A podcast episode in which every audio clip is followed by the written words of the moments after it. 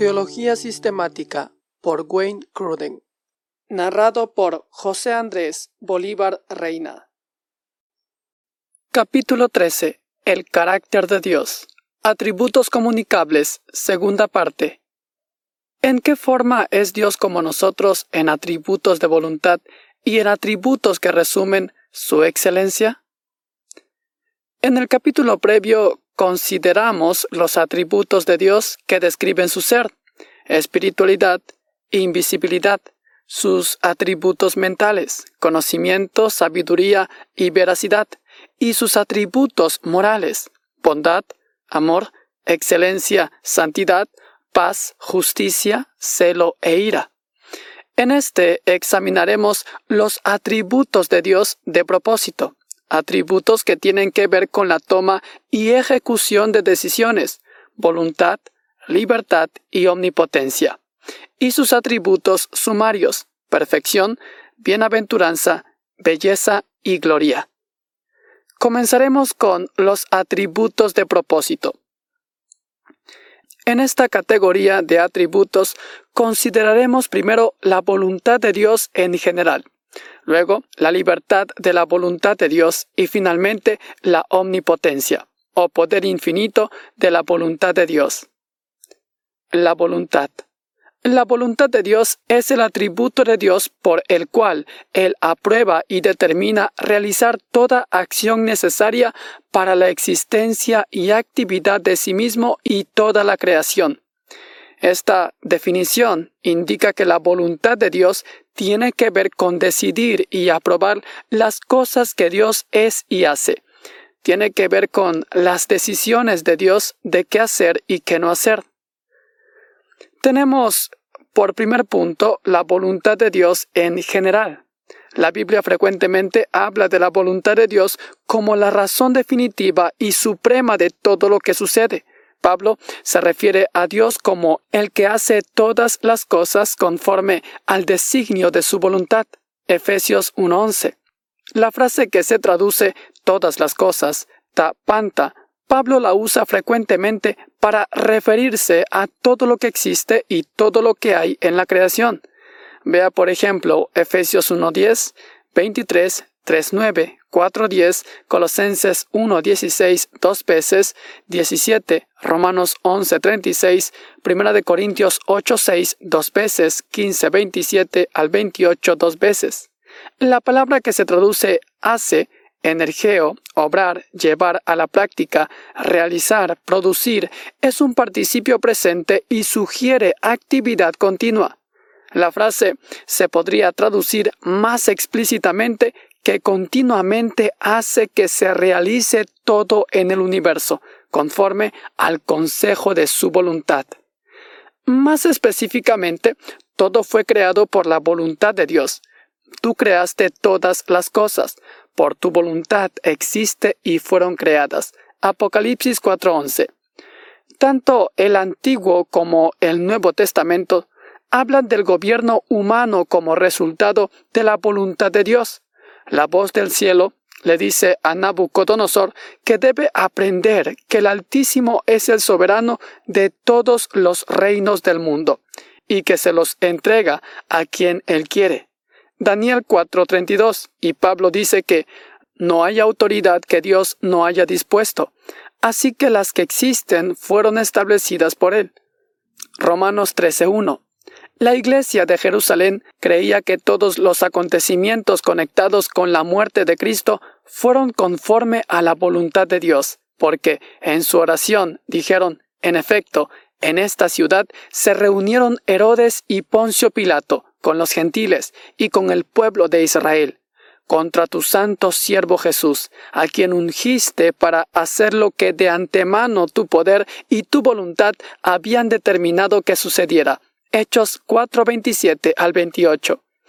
La mención específica de varias partes involucradas en diferentes etapas de la crucifixión, juntos con la calidad indefinida del pronombre relativo plural lo que, griego osa, de osos las cosas que, implican que no solo la muerte de Jesús, sino todos los acontecimientos detallados en conexión con ella están incluidos en la siguiente declaración.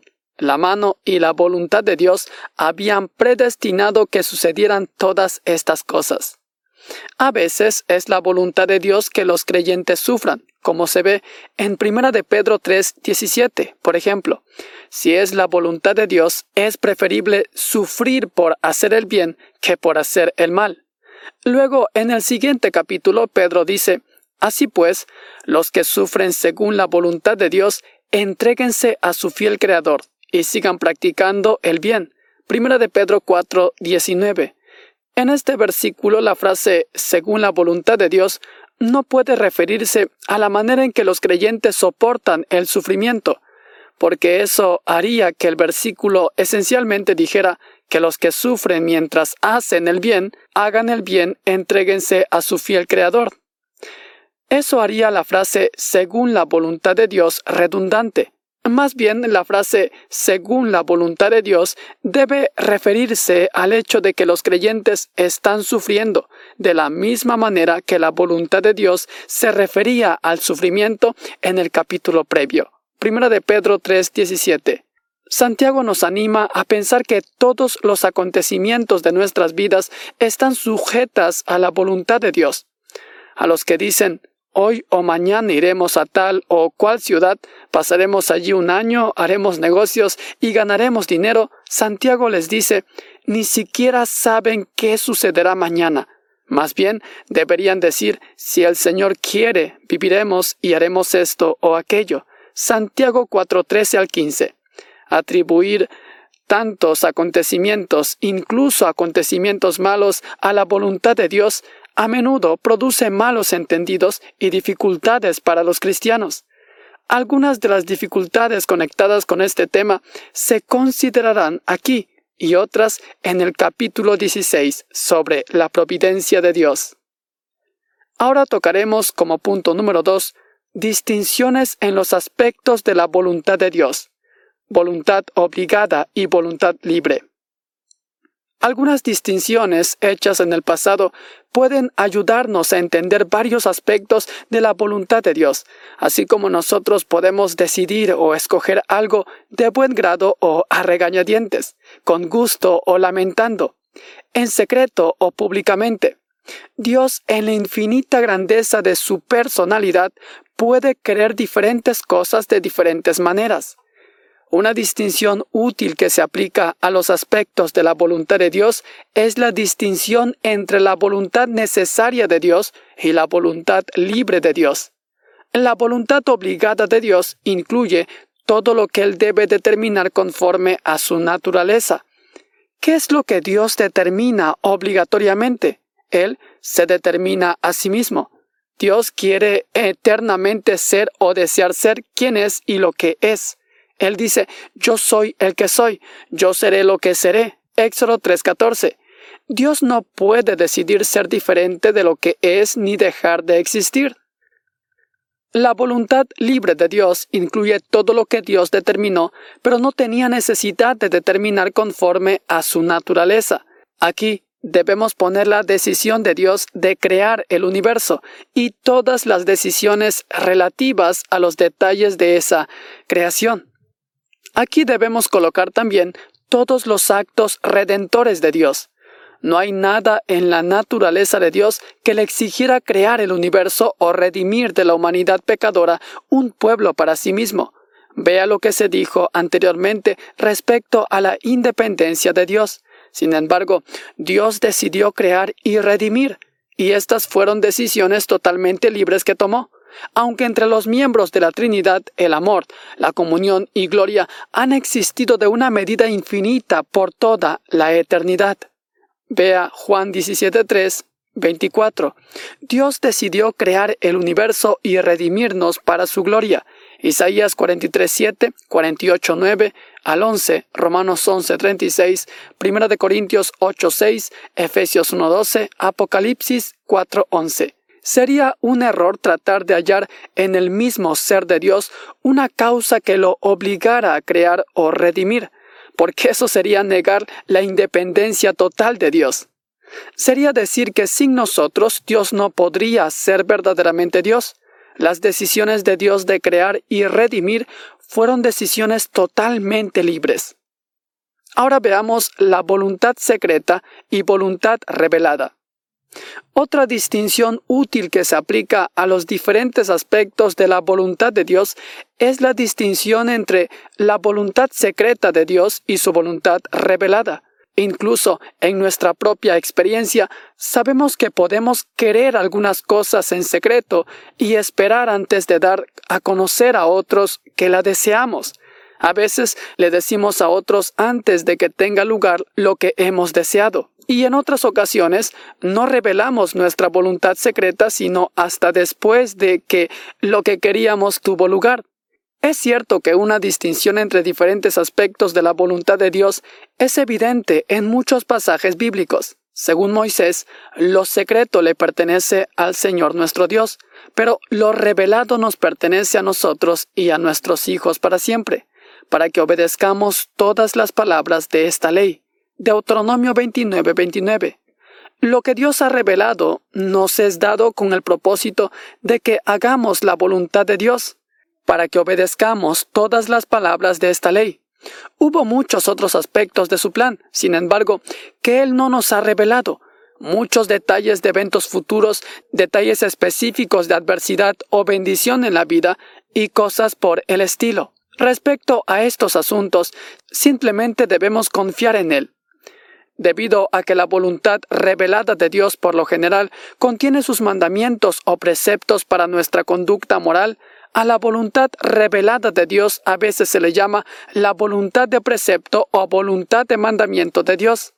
Esta voluntad revelada de Dios es la voluntad declarada de Dios respecto a lo que nosotros debemos hacer o lo que Dios nos ordena hacer.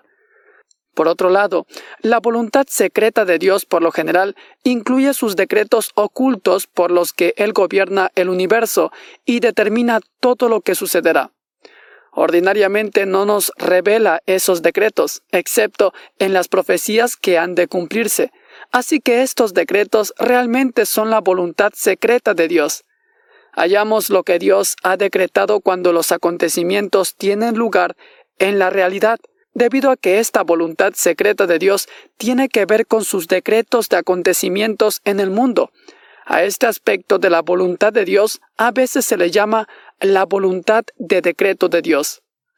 Hay varias instancias en las que la Biblia menciona la voluntad revelada de Dios.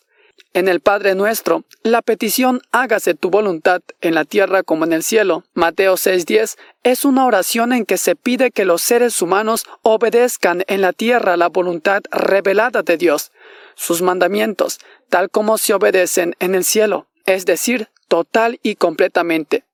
Esto no podría ser una oración pidiendo que se cumpla la voluntad secreta de Dios, es decir, sus decretos en cuanto a acontecimientos que ha planeado, porque lo que Dios ha decretado en su voluntad secreta, de todos modos sucederá. Pedir que Dios haga suceder lo que ya ha decretado que suceda sería como orar que lo que va a suceder suceda. Sería una oración verdaderamente hueca, porque en realidad no se estaría pidiendo nada es más, puesto que no sabemos la voluntad secreta de Dios respecto al futuro, quien eleve una oración pidiendo que se cumpla la voluntad secreta de Dios no sabría lo que está pidiendo. Sería una oración sin contenido comprensible y sin efecto. Más bien, la oración hágase tu voluntad se debe entender como una apelación a que se cumpla en la tierra la voluntad revelada de Dios. Si se entiende de esta manera esa frase, eso provee un patrón para que oremos según los mandamientos de Dios en la Biblia. En este sentido, Jesús nos provee una guía para una amplitud de peticiones de oración supremamente amplia. Cristo nos anima aquí a orar que los seres humanos obedezcan las leyes de Dios, que sigan sus principios para la vida, que obedezcan sus mandamientos de arrepentirse del pecado y confiar en Cristo como Salvador. Orar estas cosas es orar que se haga la voluntad de Dios en la tierra como en el cielo. Un poco más adelante Jesús dice, No todo el que me dice Señor, Señor, entrará en el reino de los cielos, sino solo el que hace la voluntad de mi Padre que está en el cielo. Mateo 7:21.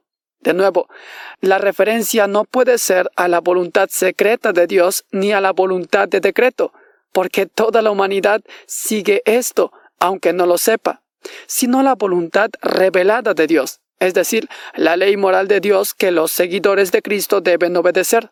Mateo 12:50, probablemente también 18:14. Cuando Pablo manda a los efesios a que entiendan cuál es la voluntad del Señor, en Efesios 5, 17, y también a los romanos, en Romanos 2, 18, de nuevo está hablando de la voluntad revelada de Dios. También Juan cuando dice, si pedimos conforme a su voluntad, Él nos oye. Primera de Juan 5, 14. Probablemente es mejor poner Primera de Timoteo 2.4 y Segunda de Pedro 3.9 en esta categoría también. Pablo dice que Dios quiere o desea, anhela, eh, del griego celo, que todos sean salvos y lleguen a conocer la verdad. 1 Timoteo 2.4. Pedro dice que el Señor no tarda en cumplir su promesa, según entienden algunos la tardanza.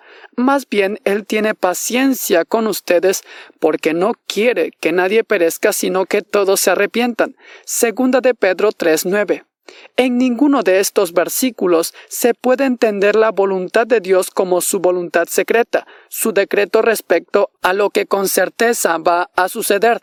Esto se debe a que el Nuevo Testamento dice claramente que habrá un juicio final, y no todos serán salvos. Es mejor, por consiguiente, decir que estas son referencias a la voluntad revelada de Dios, sus mandamientos que la humanidad debe obedecer y su declaración a nosotros de lo que es agradable a su vista. Por otro lado, muchos pasajes hablan de la voluntad secreta de Dios. Cuando Santiago nos dice que digamos, si el Señor quiere, viviremos y haremos esto o aquello, Santiago 4:15, no puede estar hablando de la voluntad revelada de Dios o su voluntad de precepto, porque respecto a muchas de nuestras acciones, nosotros sabemos que están de acuerdo al mandamiento de Dios que hagamos una u otra actividad que hemos planeado. Más bien, confiar en la voluntad secreta de Dios. Vence el orgullo y expresa dependencia humilde en el control soberano de Dios sobre lo que nos suceda en la vida. Otro ejemplo se halla en Génesis 50:20. José le dice a sus hermanos lo siguiente, es verdad que ustedes pensaron hacerme mal, pero Dios transformó ese mal en bien para lograr lo que hoy estamos viendo, salvar la vida de mucha gente. Aquí la voluntad revelada de Dios a los hermanos de José era que ellos debían amarlo y no privarle de lo suyo ni venderlo como esclavo o planear asesinarlo. Pero la voluntad secreta de Dios fue que la desobediencia de los hermanos de José resultara en un mayor bien cuando José, habiendo sido vendido como esclavo y llevado a Egipto, adquirió autoridad sobre la tierra y pudo salvar a su familia. Cuando Pablo les dice a los corintios, si Dios quiere, iré a visitarlos muy pronto, en 1 de Corintios 4, 19, no está hablando de la voluntad revelada de Dios, porque Pablo ya había determinado en obediencia a Dios y en cumplimiento de su oficio apostólico ir a visitar a los corintios. Está hablando más bien de la voluntad secreta de Dios, su plan oculto para el futuro, que Pablo desconocía y que se conocería solo cuando se sucediera. Como textos de referencia tenemos Hechos 21.14, Romanos 1.10, 15.32, Efesios 1.11, Primera de Pedro 3.17 y 4.19. Se dice que tanto el revelar las buenas noticias del Evangelio a algunos y ocultarlas de otros es conforme a la voluntad de Dios. Jesús dice, Te alabo, Padre, Señor del cielo y de la tierra porque habiendo escondido estas cosas de los sabios e instruidos, se las has revelado a los que son como niños. Sí, Padre, porque esa fue tu buena voluntad. Mateo 11, 25 al 26. Esto, de nuevo, debe referirse a la voluntad secreta de Dios, porque su voluntad revelada es que todos alcancen la salvación.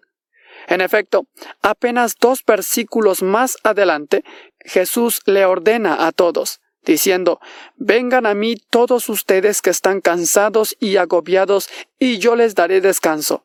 Mateo 11:28. Tanto Pablo como Pedro nos dicen que Dios quiere que todos sean salvos. Como vemos en 1 Timoteo 2:4, 2 de Pedro 3:9. Así que el hecho de que algunos no son salvos y que para algunos el Evangelio está oculto, se debe entender como que está de acuerdo con la voluntad secreta de Dios, desconocida para nosotros e inapropiado que nosotros hurguemos en ella. De la misma manera, debemos entender la mención de la voluntad de Dios en Romanos 9:18, que dice, Así que Dios tiene misericordia de quien Él quiere tenerla y endurece a quien él quiere endurecer. Y Hechos 4:28 que dice, para hacer lo que de antemano tu poder y tu voluntad habían determinado que sucediera, como referencias a la voluntad secreta de Dios. Hay un peligro al decir que hay acontecimientos que se producen conforme a la voluntad de Dios, aunque vemos que la Biblia habla de ellos de esa manera. Un peligro es que podemos empezar a pensar que Dios se deleita en el mal, lo que no es cierto, como vemos en Ezequiel 33:11. Aunque Él puede usarlo para sus propósitos buenos, como veremos en el capítulo 16 de este libro. Otro peligro es que podemos empezar a echarle la culpa a Dios del pecado, en lugar de a nosotros mismos, o pensar que no somos responsables de nuestras acciones de maldad. En la Biblia, sin embargo, no vacila en unir afirmaciones de la voluntad soberana de Dios con afirmaciones de la culpabilidad del hombre que hace el mal. Pedro pudo decir en la misma oración que Jesús fue entregado según el determinado propósito y el previo conocimiento de Dios, y también decir que, por medio de gente malvada, ustedes lo mataron clavándolo en la cruz. Hechos 2.23. La misma declaración afirma la oculta voluntad de decreto de Dios y la culpabilidad de la gente malvada al realizarla. Como quiera que entendamos el teje y maneje secreto de la voluntad de Dios, nunca debemos pensar que implica que somos libres de culpa en cuanto a maldad, ni que se le puede echar a Dios la culpa del pecado. La Biblia nunca habla de esa manera, y nosotros tampoco podemos hacer ni lo uno ni lo otro aunque como puede ser así, siga siendo un misterio para nosotros en esta edad. Ahora tocaremos la libertad. La libertad de Dios es el atributo de Dios que le permite hacer lo que quiere. Esta definición implica que nada en toda la creación puede estorbar que Dios haga su voluntad. Este atributo de Dios está por consiguiente estrechamente relacionado con su voluntad y su poder. Sin embargo, este aspecto de libertad enfoca el hecho de que a Dios no lo restringe nada externo a sí mismo, y que es libre de hacer lo que quiera hacer. No hay ni persona ni fuerza que jamás pueda dictarle a Dios lo que debe hacer. Él no está bajo ninguna autoridad ni restricción externa. La libertad de Dios se menciona en el Salmo 115, en donde su gran poder se contrasta con la debilidad de los ídolos. En el Salmo 115 al 3 dice, Nuestro Dios está en los cielos y puede hacer lo que le parezca. Los gobernantes humanos no pueden levantarse contra Dios y oponerse, en efecto, a su voluntad, porque en las manos del Señor el corazón del rey es como un río sigue el curso que el Señor le ha trazado. Proverbios 21.1. De modo similar, Nabucodonosor aprende en su arrepentimiento que es verdad decir de Dios, Dios hace lo que quiere con los poderes celestiales y con los pueblos de la tierra. No hay quien se oponga a su poder ni quien le pida cuentas de sus actos. Daniel 4:35.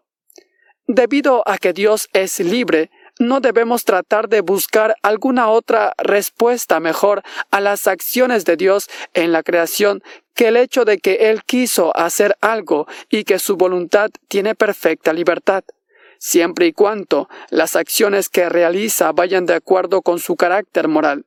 A veces algunos tratan de descubrir por qué Dios tiene que hacer una u otra cosa, tal como crear el mundo o salvarnos. Es mejor simplemente decir que fue la totalmente libre voluntad de Dios, obrando de una manera que está de acuerdo con su carácter, la razón final por la que escogió crear el mundo y salvar a los pecadores. El siguiente atributo es la omnipotencia, poder y soberanía. La omnipotencia de Dios quiere decir que Dios puede hacer toda su santa voluntad. La palabra omnipotencia se deriva de dos palabras latinas, omni que es todo y potens que es poderoso, y quiere decir todopoderoso, en tanto que la libertad de Dios se refiere al hecho de que no hay ninguna restricción externa a las decisiones de Dios, la omnipotencia de Dios se refiere al poder que tiene para hacer todo lo que decida hacer. En la Biblia se menciona frecuentemente este poder. Dios es el Señor, el fuerte y valiente, el Señor, el valiente guerrero. Salmo 24.8. La pregunta retórica que dice, ¿acaso hay algo imposible para el Señor? Génesis 18.14. Jeremías 32.27. Ciertamente implica, en el contexto en que aparece, que nada es demasiado difícil para el Señor. Por cierto, Jeremías dice de Dios, para ti no hay nada imposible.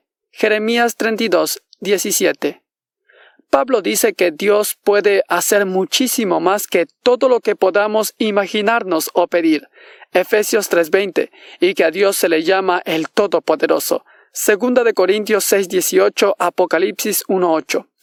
El término griego pantocrator, que sugiere la posesión de todo poder y autoridad.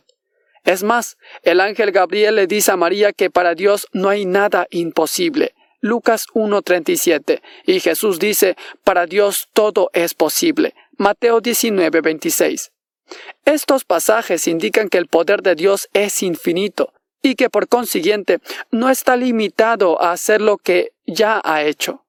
Es más, Dios puede hacer mucho más de lo que hace. Por ejemplo, Juan el Bautista dice en Mateo 3.9, aún de estas piedras Dios es capaz de darle hijos a Abraham. Dios es el que puede hacer lo que le parezca. Salmo 115.3. Puede haber destruido a Israel y haber levantado de Moisés una gran nación. Éxodo 32.10. Pero no lo hizo. Sin embargo, hay algunas cosas que Dios no puede hacer. Dios no deseará ni hará nada contrario a su carácter. Por eso, la definición de omnipotencia se indica en términos de la capacidad de Dios para hacer toda su santa voluntad.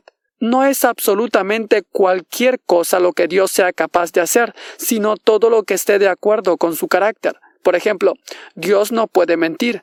En Tito 1.2 se le llama literalmente el Dios que no miente o el Dios que jamás miente. El autor de Hebreos dice que en el juramento y la promesa es imposible que Dios mienta. Hebreos 6, 18.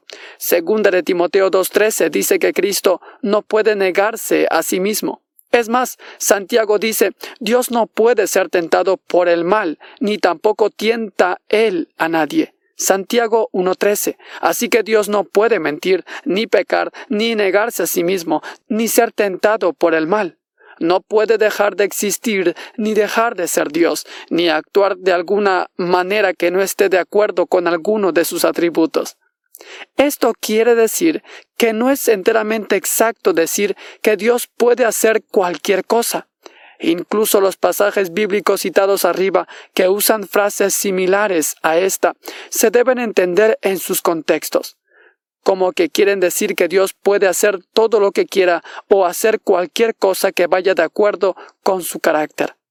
Aunque el poder de Dios es infinito, su uso de ese poder queda determinado por sus otros atributos, tal como todos los atributos de Dios determinan todas sus acciones.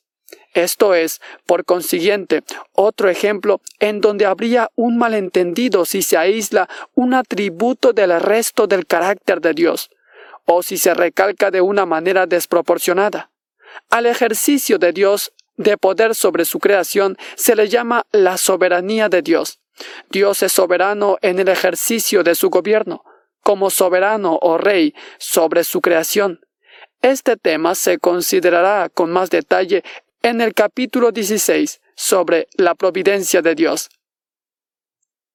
Al concluir nuestra consideración de los atributos de propósito de Dios, es apropiado darnos cuenta de que Él nos ha hecho de tal manera que mostramos en nuestras vidas un pálido reflejo de cada uno de ellos.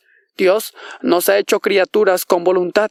Optamos por alternativas y tomamos decisiones reales respecto a los acontecimientos de la vida aunque nuestra voluntad no es absolutamente libre de la manera en que la de Dios es, Dios con todo nos ha dado una libertad relativa dentro de nuestras esferas de actividad en el universo que Él ha creado. Es más, tenemos un sentido intuitivo que es nuestra capacidad de ejercer nuestra voluntad y tomar decisiones, y hacerlo de una manera relativamente libre, que es una de las marcas más significativas de la semejanza de Dios en nuestra existencia. Por supuesto, nuestro deseo de ejercer nuestra voluntad y nuestro deseo de ser libres de restricciones puede mostrarse de maneras pecaminosas. Los seres humanos pueden volverse arrogantes y pueden desear una clase de libertad que incluye rebelión contra la autoridad de Dios y una negativa a obedecer su voluntad. Con todo, cuando usamos nuestra voluntad y nuestra libertad para tomar decisiones que agradan a Dios, reflejamos su carácter y lo glorificamos. Cuando gobiernos perversos u otras circunstancias privan a los seres humanos de su capacidad para tomar decisiones libres, se suprime una parte significativa de su semejanza a Dios. No es sorprendente que pagarían casi cualquier precio para recuperar su libertad. El grito del revolucionario estadounidense Patrick Henry que dice denme libertad o denme muerte haya eco muy dentro de toda alma creada a imagen de Dios. Por supuesto, no tenemos poder infinito ni omnipotencia, como tampoco tenemos libertad infinita ni ninguno de los otros atributos de Dios en un grado infinito. Pero aunque no tengamos omnipotencia, Dios nos ha dado poder para producir resultados, poder físico y otras clases de poderes, poder mental, poder espiritual, poder de persuasión y poder en varias clases de estructuras de autoridad familia, iglesia, gobierno civil y cosas por el estilo. En todos estos aspectos, el uso del poder de maneras que agradan a Dios y en consistencia con su voluntad, de nuevo, es algo que le da gloria porque refleja su propio carácter. Pasemos ahora a los atributos sumarios. Como número uno tenemos a la perfección. La perfección de Dios quiere decir que Dios posee completamente todas las cualidades excelentes y no carece de ninguna parte, de ninguna calidad que sea deseable para Él. Es difícil decidir si esto se debería mencionar como un atributo separado o simplemente incluirlo en la descripción de otros atributos. Algunos pasajes dicen que Dios es perfecto o completo. Jesús nos dice, por tanto, sean perfectos así como su Padre Celestial es perfecto. Mateo 5:48. David dice de Dios, el camino de Dios es perfecto. Salmo 18:30, con referencia Deuteronomio 32:4. ¿Hay algún precedente bíblico, por consiguiente, para indicar explícitamente que a Dios no le falta nada en su excelencia? Él posee por completo todos sus atributos y no le falta nada de ninguno de estos atributos. Es más, no hay ninguna calidad de excelencia que sería deseable que Dios tuviera y que no tenga. Él es completo o perfecto en toda manera. Este atributo es el primero de los que se clasifican como atributos sumarios, porque no encajan bien con ninguna de las otras categorías que hemos mencionado. Aunque todos los atributos de Dios modifican a todos los demás en algún sentido, los que encajan en esta categoría parecen aplicarse más directamente a todos los atributos o describir algún aspecto de todos los atributos de modo que vale la pena declararlo explícitamente. El siguiente atributo es la bienaventuranza. Ser bendito, bienaventurado en la Reina Valera 1960 es ser feliz en un sentido muy pleno y rico. A menudo la Biblia habla de la bendición de los que andan en los caminos de Dios. En 1 de Timoteo Pablo llama a Dios único y bendito soberano. 1 de Timoteo 6:15 y habla del glorioso evangelio que el Dios bendito me ha confiado. 1 de Timoteo 1:11. En ambos casos la palabra no es eulogetos, que a menudo se traduce bendito, sino macarios, que quiere decir feliz. Entonces, la bendición o dicha de Dios se puede definir como sigue. La bienaventuranza o dicha de Dios significa que Dios se deleita plenamente en sí mismo y en todo lo que refleja su carácter.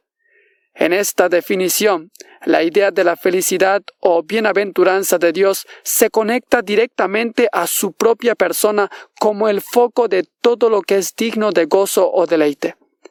Esta definición indica que Dios es perfectamente feliz y que tiene plenitud del gozo en sí mismo. La definición refleja el hecho de que Dios se complace en todo lo de la creación que refleja su excelencia. Cuando terminó su obra de creación, miró a todo lo que había hecho y dijo que era muy bueno. Génesis 1.31. Esto indica el deleite de Dios y su aprobación de su creación. Después, en Isaías leemos una promesa de gozo futuro de Dios sobre su pueblo. Como un novio que se regocija por su novia, así tu Dios se regocijará por ti. Isaías 62.5, como referencia Proverbios 8:30, Sofonías 3:17. Al principio puede parecer extraño o incluso de alguna manera desencantador que cuando Dios se regocija en su creación o incluso cuando se regocija en nosotros, en realidad es un reflejo de sus cualidades excelentes en las cuales está regocijándose. Pero cuando recordamos que la suma de todo lo que es deseable o excelente se halla en medida infinita en Dios mismo, nos damos cuenta de que no podía ser de otra manera. Todo lo que sea excelente en el universo, todo lo que es deseable, debe en última instancia proceder de Él, porque Él es el creador de todo y es la fuente de todo bien. Toda buena dádiva y todo don perfecto desciende de lo alto, donde está el Padre que creó las lumbreras celestes, y que no cambia como los astros ni se mueve como las sombras. Santiago 1.17. Debemos por consiguiente decirnos a nosotros, como Pablo les dijo a los Corintios, ¿qué tienes que no hayas recibido? Y si lo recibiste, ¿por qué presumes como si no te lo hubieran dado? Primera de Corintios 4.7 porque todas las cosas proceden de Él y existen por Él y para Él. A Él sea la gloria por siempre. Amén. Romanos 11:36.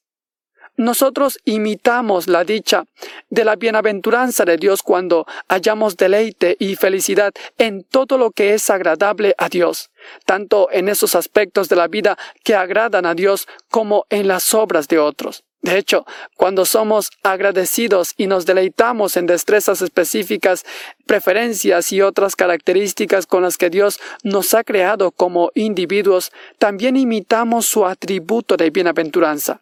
Es más, imitamos la bienaventuranza o dicha de Dios al regocijarnos en la creación, conforme refleja varios aspectos de su carácter excelente y hallamos nuestra mayor bienaventuranza, nuestra mayor felicidad al deleitarnos en la fuente de toda buena cualidad, Dios mismo.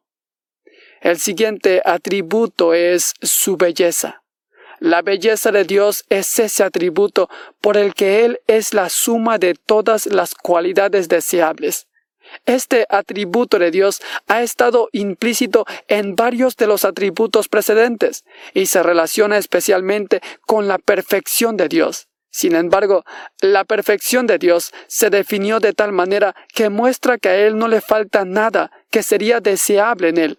Este atributo, belleza, se define de una manera positiva para mostrar que Dios, en efecto, posee toda cualidad deseable.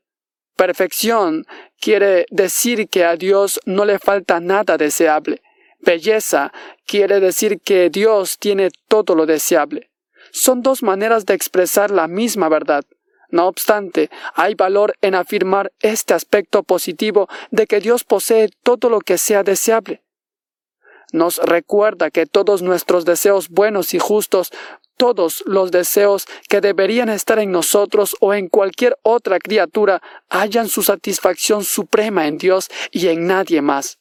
David habla de la belleza del Señor en el Salmo 27.4. Dice, una sola cosa le pido al Señor, y es lo único que persigo, habitar en la casa del Señor todos los días de mi vida para contemplar la hermosura del Señor y recrearme en su templo. Una idea similar se expresa en otro salmo. ¿A quién tengo en el cielo sino a ti?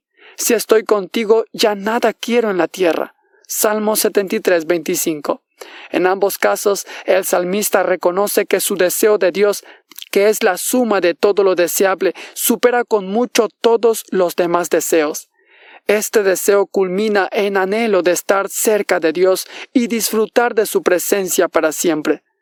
Así que la más grande bendición de la ciudad celestial será esta. Lo verán cara a cara. Apocalipsis 22, 4.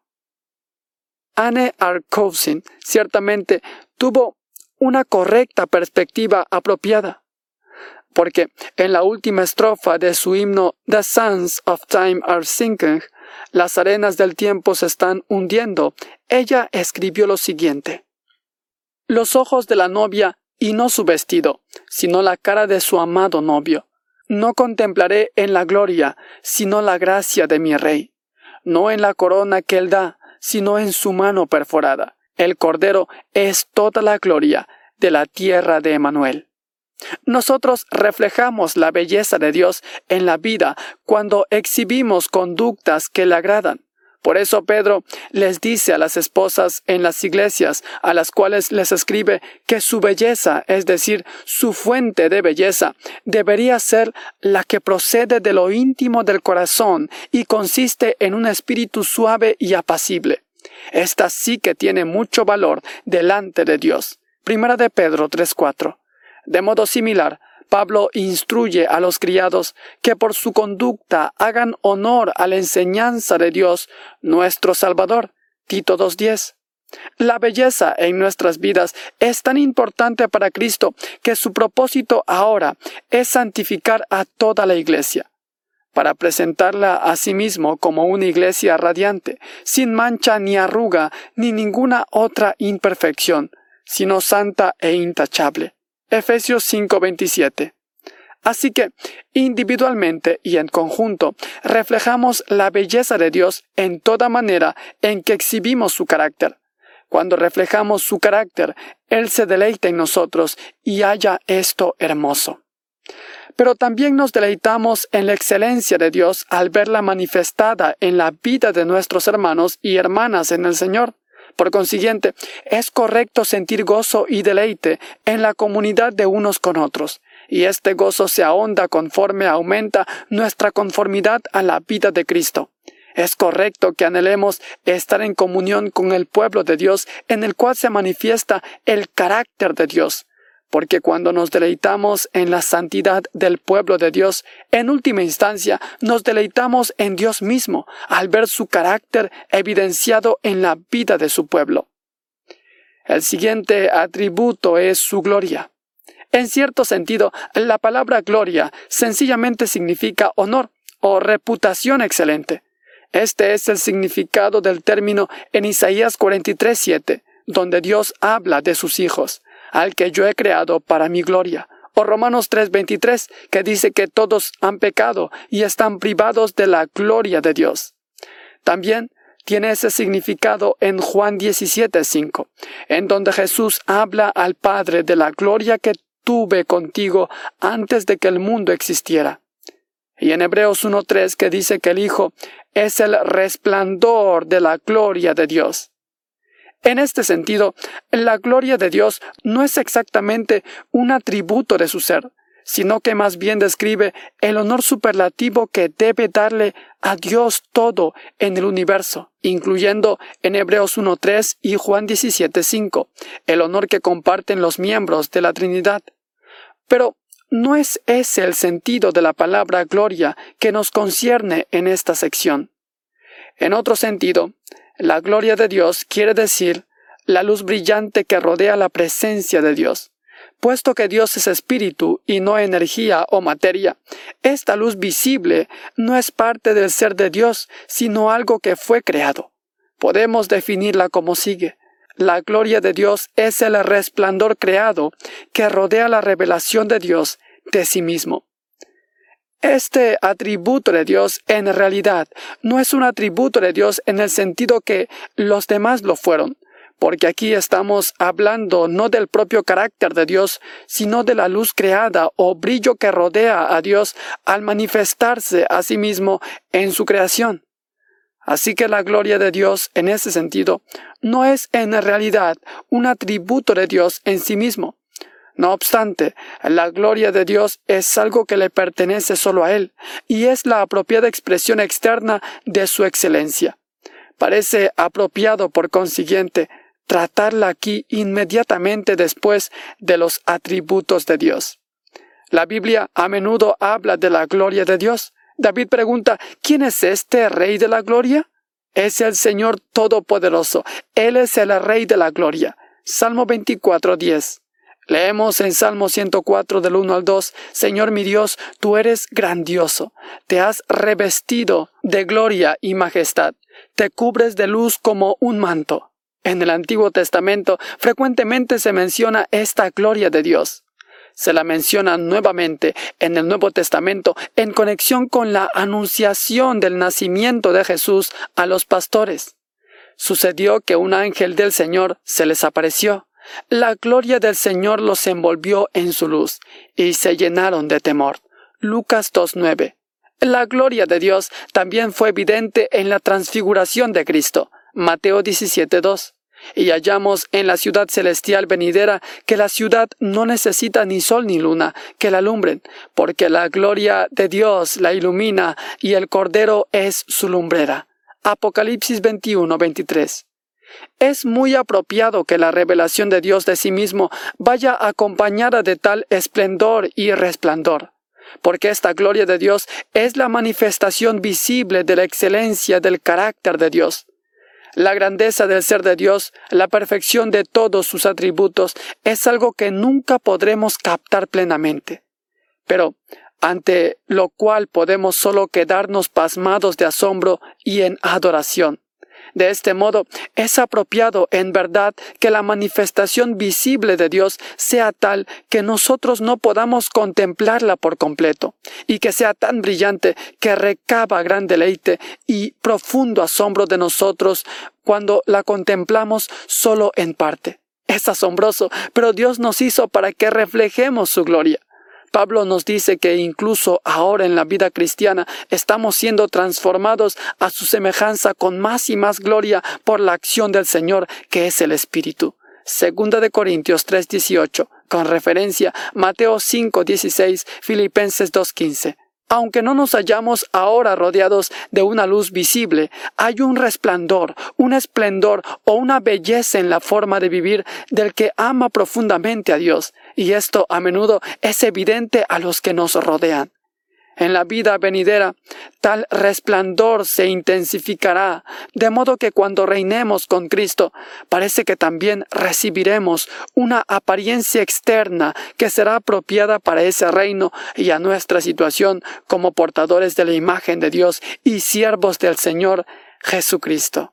Proverbios 4:18, Daniel 12:6, Mateo 13:43 y 1 Corintios 15:43. Preguntas para la aplicación personal. Voluntad, libertad. 1. Conforme los hijos crecen hacia la edad adulta, ¿cuáles son las maneras apropiadas e inapropiadas de que ellos muestren en sus vidas un ejercicio cada vez mayor de la voluntad y libertad individual del control paternal? Se debe esperar esto como evidencia de nuestra creación a imagen de Dios. poder. 2.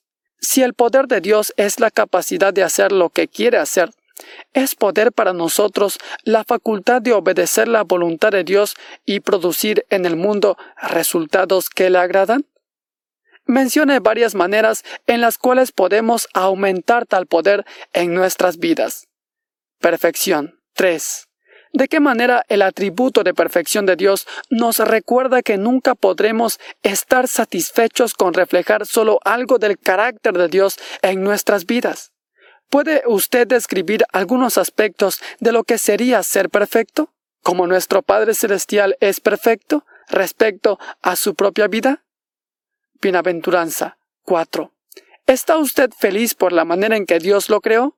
¿Con los rasgos físicos, emocionales, mentales y relacionales que le dio? ¿Con el sexo que Dios le dio masculino o femenino? ¿Con los dones espirituales que le ha dado? ¿De qué manera es correcto sentirnos felices o contentos con nuestras personalidades, características físicas, destrezas, posición, etc.? ¿De qué manera sería errado complacernos o estar felices por esas cosas? ¿Seremos alguna vez completamente benditos o felices? ¿Cuándo tendrá lugar eso y por qué? 5. Piense en las cualidades que usted admira en otros, tanto creyentes como no creyentes. ¿Cuáles está bien admirar y cuáles no? ¿Cómo puede decidir? cómo debemos deleitarnos más frecuentemente y más completamente en Dios mismo. Belleza. 6.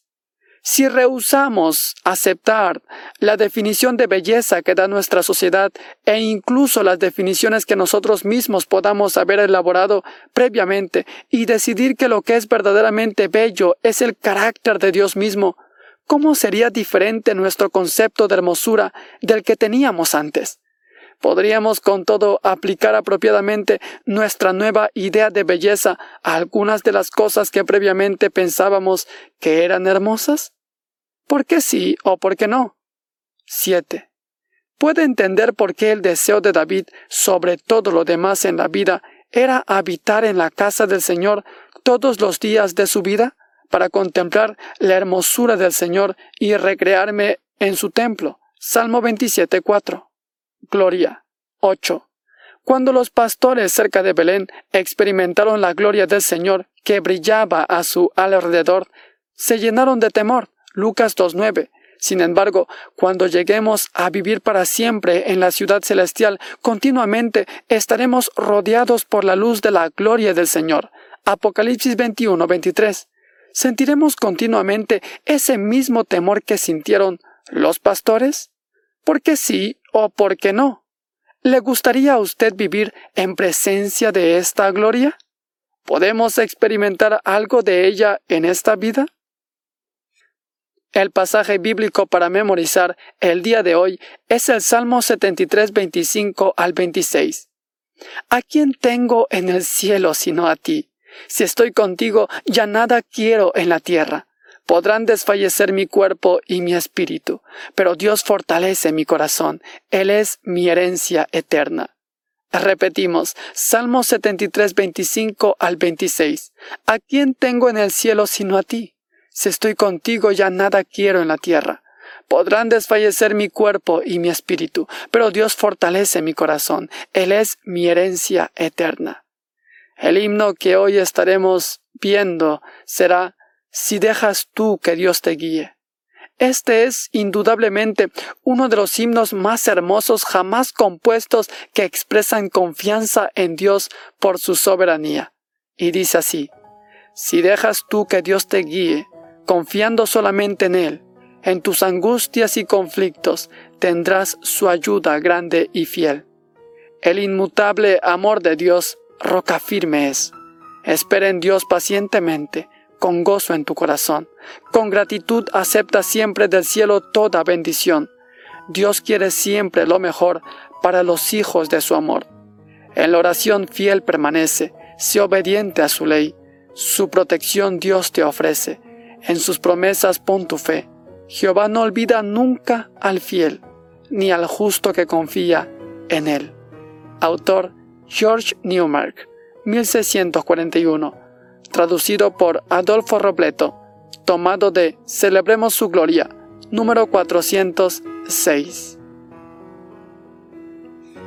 Hemos escuchado el capítulo 13 del libro Teología Sistemática por Wayne Grudem.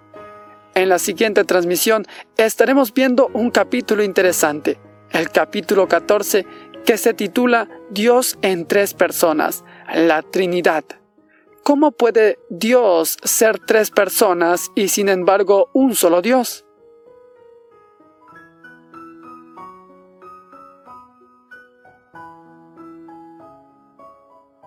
Gracias por acompañarnos en esta transmisión en este canal Gracia Incomparable TV. Si aún no forma parte de esta familia, le invitamos a ser parte, suscribiéndose al canal y dándole a la campanita para que cada vez que se suba un nuevo capítulo, YouTube le sea avisando al instante. De todo corazón, que Dios lo bendiga. Su servidor, José Andrés Bolívar Reina.